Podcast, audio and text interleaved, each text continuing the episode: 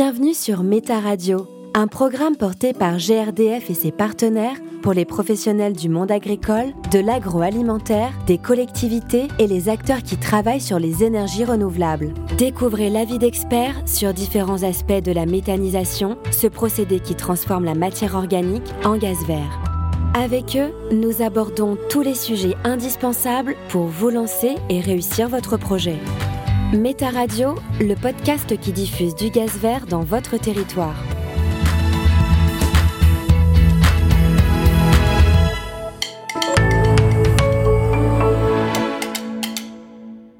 Sylvain Berger, bonjour. Bonjour. Nous vous remercions de nous accorder cet entretien pour Méta Radio, le podcast qui diffuse du gaz vert dans votre territoire. Nous allons nous intéresser au contenu carbone et à l'impact environnemental de la méthanisation dans l'agriculture au travers de l'analyse du cycle de vie euh, du biométhane. Sylvaine, vous êtes directrice adjointe et responsable de l'activité bioéconomie au sein de Solagro.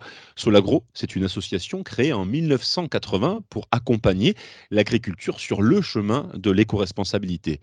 Quels sont, euh, Sylvain, les domaines d'intervention et grands sujets traités par votre structure Oui, Solagro est une entreprise associative qui accompagne les projets dans le domaine de l'énergie, de l'environnement, de l'agriculture et de la forêt. Et on participe en fait à la transition énergétique, agroécologique et alimentaire. Euh, on accompagne des projets euh, portés par des collectivités, euh, des agriculteurs, mais aussi des industriels. Et on travaille aussi sur des, programmes de, de, recherche et développement, mais également des études d'enjeux plus prospectifs. Et nous sommes à l'origine et nous travaillons à la diffusion du scénario After 2050, qui est un scénario de prospective agricole et alimentaire. Sylvain, l'acronyme ACV désigne une méthode d'évaluation normalisée ISO pour peut-être tout de suite rentrer dans le vif du sujet, qu'est-ce qu'un ACV alors un ACV, c'est une analyse du cycle de vie et c'est un outil, c'est l'outil le plus abouti en matière d'évaluation euh, multicritère des impacts sur l'environnement. C'est une méthode qui permet de mesurer en fait les effets euh, de produits ou même de services sur l'environnement et qui permet de comparer différentes situations. L'année dernière, euh, on a travaillé avec euh, INRAE sur la synthèse pédagogique de l'ACV qu'ils ont menée euh, l'année précédente sur le cycle de vie, l'analyse du cycle de vie du biométhane agricole. Ils ont travaillé sur, sur une analyse multicritère qui a comparé une situation de référence sans méthanisation et une, situation avec méthanisation. Dans les deux cas de figure, donc scénario sans méthanisation avec méthanisation, il y avait la comparaison d'une production d'énergie équivalente, d'un volume de déjection et d'intrants équivalents, ainsi que des, les quantités d'éléments fertilisants euh, valorisés sur, euh, sur les terres qui étaient euh, équivalents et qui a permis de comparer en fait ces deux situations. On a donc un avant et après méthanisation et c'est euh, justement tout l'objet de notre euh, discussion, euh, Sylvain. Particules fines, eutrophilisation marine, épuisement des ressources énergétiques, épuisement des ressources métalliques et minérales, changement climatique, ce sont ces cinq indicateurs qui ont été justement retenus pour votre étude, Sylvain.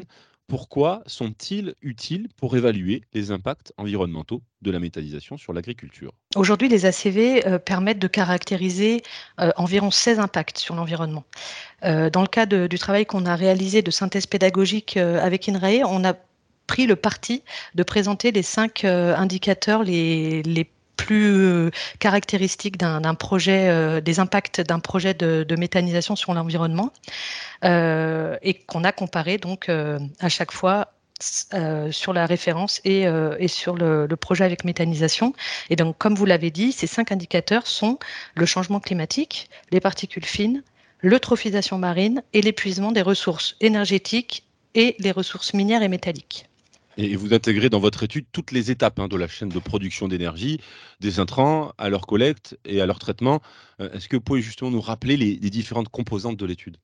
Oui, une ACV prend en compte en fait toutes les émissions, qu'elles soient directes ou indirectes, de la chaîne de production du biogaz, qui va de la collecte des, des intrants jusqu'à la valorisation de l'énergie et du digestat et le retour au sol. Donc on peut lister ces étapes. Hein. Donc, c'est la production et la collecte euh, des intrants, qu'ils soient euh, agricoles ou, des déchets, qui vont alimenter le méthaniseur. Ensuite, il y a la filière de traitement, euh, les consommations, tout ce qui fait fonctionner en fait les équipements de l'unité de méthanisation, que ce soit l'électricité, la chaleur. Et ensuite, les étapes de valorisation des deux sous-produits de la méthanisation, qui sont le biogaz Et dans le cas de, la CV qu'on a, qu'on a, qu'on a décrit, c'est le biométhane et le digesta. Donc toutes ces étapes vont être qualifiées en termes de flux de matière, de flux de gaz et de flux d'énergie. Comme je vous l'ai dit, on a des émissions directes qui sont vraiment les émissions gazeuses qui ont lieu au cours des processus biologiques, euh, des différentes étapes du, procédé, y compris des fluides. Euh, donc il s'agit par exemple du méthane, de l'ammoniac, du protoxyde d'azote et du CO2 biogénique.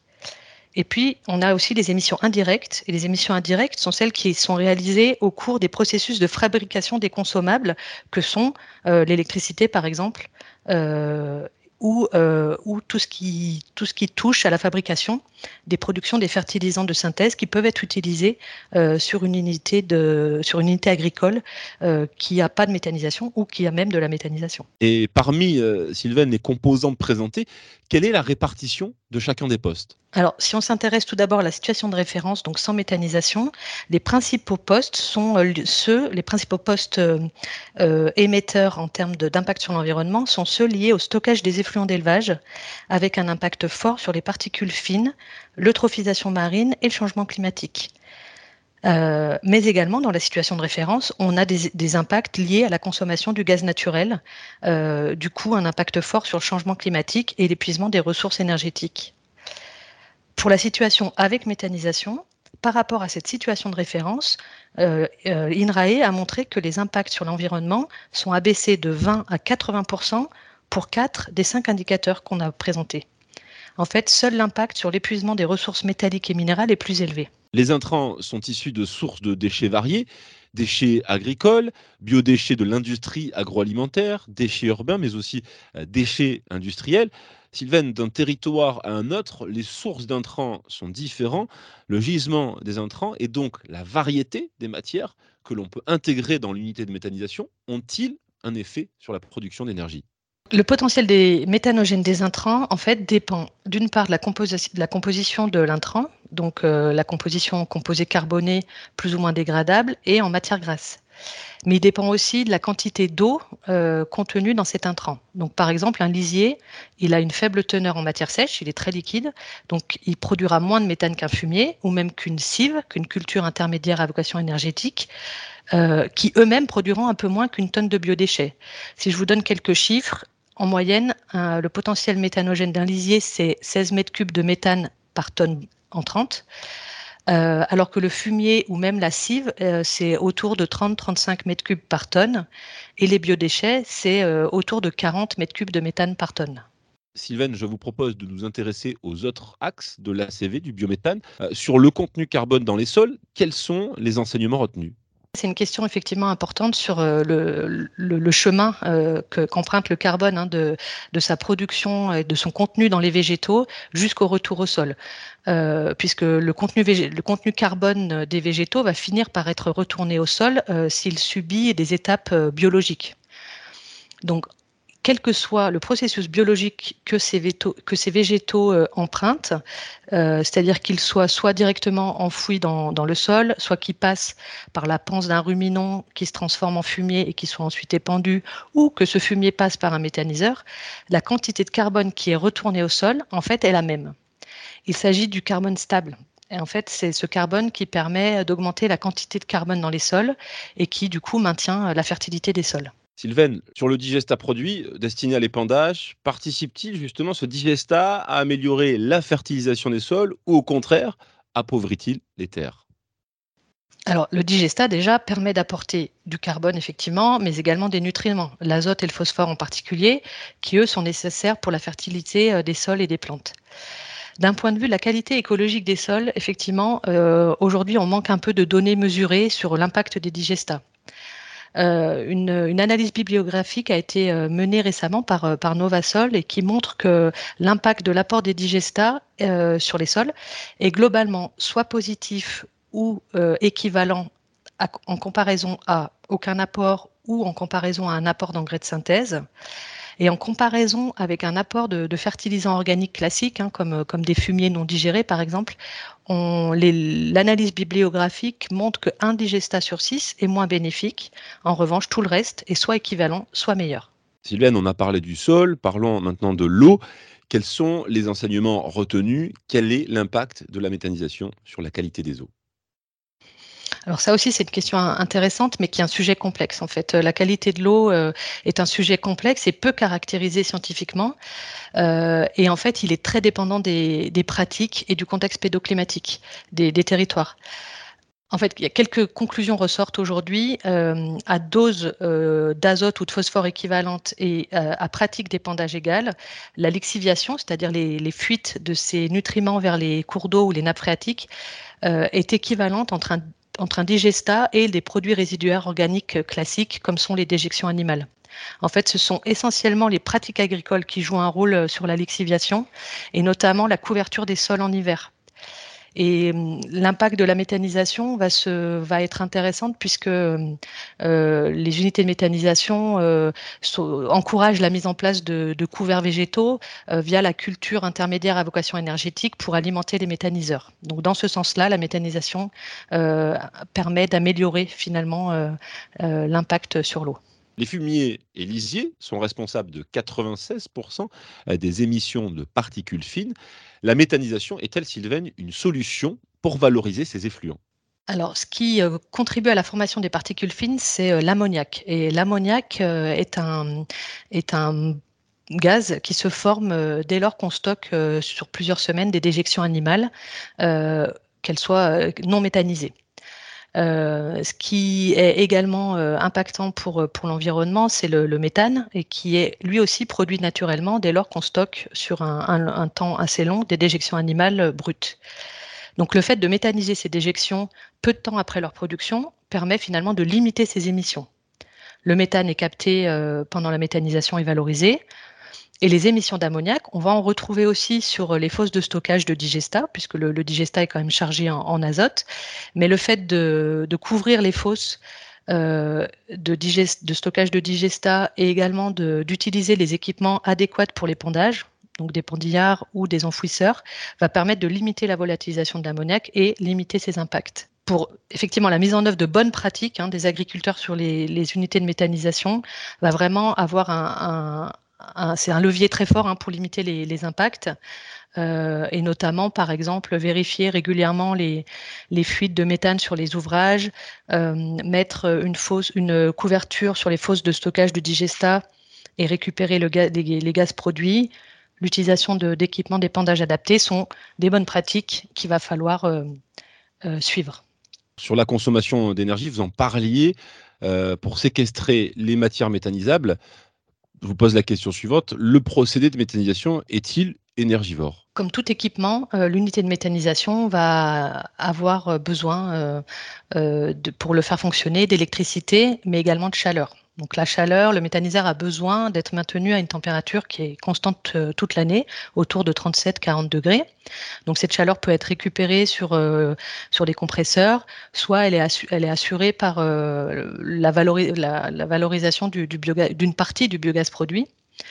et à savoir que les digesteurs sont isolés et font l'objet voilà, d'optimisation.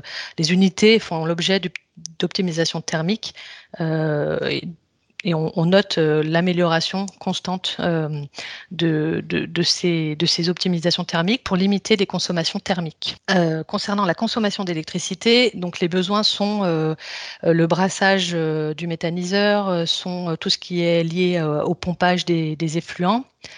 mais le plus gros poste de consommation d'électricité reste l'épuration et l'injection du biométhane sur le réseau. Euh, qui est un gros poste consommateur d'électricité, puisque le gaz est comprimé à une dizaine de bars. Alors Sylvain, on a parlé de méthanisation agricole, hein, mais on peut aussi élargir à d'autres types de méthanisation. La méthanisation territoriale, avec la collecte obligatoire des biodéchets, sera l'affaire de tous euh, dès le 1er janvier 2024. Sylvain, est-ce un modèle de méthanisation plus vertueux que la méthanisation agricole? En fait, l'intégration des biodéchets sur un territoire euh, dans la ration d'unités de méthanisation agricole ou territoriale située à proximité des lieux de, production de ces biodéchets a un réel sens, à la fois économique et aussi environnemental. En fait, avec ce système, on boucle la boucle euh, des flux de nutriments, azote et phosphore. Et en fait, ces nutriments vont euh, retourner au sol pour des productions alimentaires qui vont, elles, alimenter du coup les, les territoires, la population. Et, voilà, donc vraiment, c'est un système vertueux en ce sens qu'on boucle la, boucle. Et d'un point de vue environnemental aussi, on va vraiment limiter l'usage d'engrais de chimiques de synthèse qui sont, eux, à l'origine d'une production importante de gaz à effet de serre. Et enfin, d'un point de vue économique, euh, la valeur est conservée sur le territoire et reva vers les agriculteurs. Sylvaine, la méthanisation, elle est parfois tort, victime d'idées reçues. On l'a vu au travers des résultats énoncés. Quel est le message que vous pouvez adresser aux personnes qui sont encore sceptiques sur le procédé de méthanisation? Effectivement, la méthanisation est depuis ces derniers mois la cible de, fortes critiques. Les porteurs de projets sont parfois menacés physiquement, ce qu'on voit sur les territoires. Pourtant, pour nous, la méthanisation est vraiment un outil de la transition énergétique et agricole et un véritable levier en fait pour les agriculteurs pour aller vers l'agroécologie, voire même vers l'agriculture biologique. En fait, elle permet aux agriculteurs d'aller vers cette autonomie euh, en fertilisant, notamment azoté. Euh, elle permet aussi d'allonger et de diversifier euh, les cultures. Les rotations sont allongées, ce qui est intéressant à la fois pour la, la biodiversité, pour la résilience au changement climatique. Et enfin, elle permet également la production d'une énergie renouvelable qui est produite constamment sur l'année. Et donc, c'est un véritable atout notamment dans un contexte énergétique euh, mondial que l'on connaît aujourd'hui. Ah, justement, vous parlez d'énergie renouvelable. On peut euh, peut-être euh, rappeler le contenu carbone de la méthanisation dans l'analyse ACV et le comparer justement ce contenu carbone avec d'autres énergies renouvelables. Oui, alors quelques chiffres. Donc, le facteur d'émission de la production de biométhane a été calculé dans le cadre d'une étude ACV dite attributionnelle qui a été financée par GRDF en 2020 et qui a été actée et qui est inscrite dans la base carbone de l'ADEME. Donc, le facteur d'émission est de 44 grammes de CO2 équivalent par kilowattheure gaz euh, destiné soit à la mobilité, soit à la production euh, d'énergie thermique.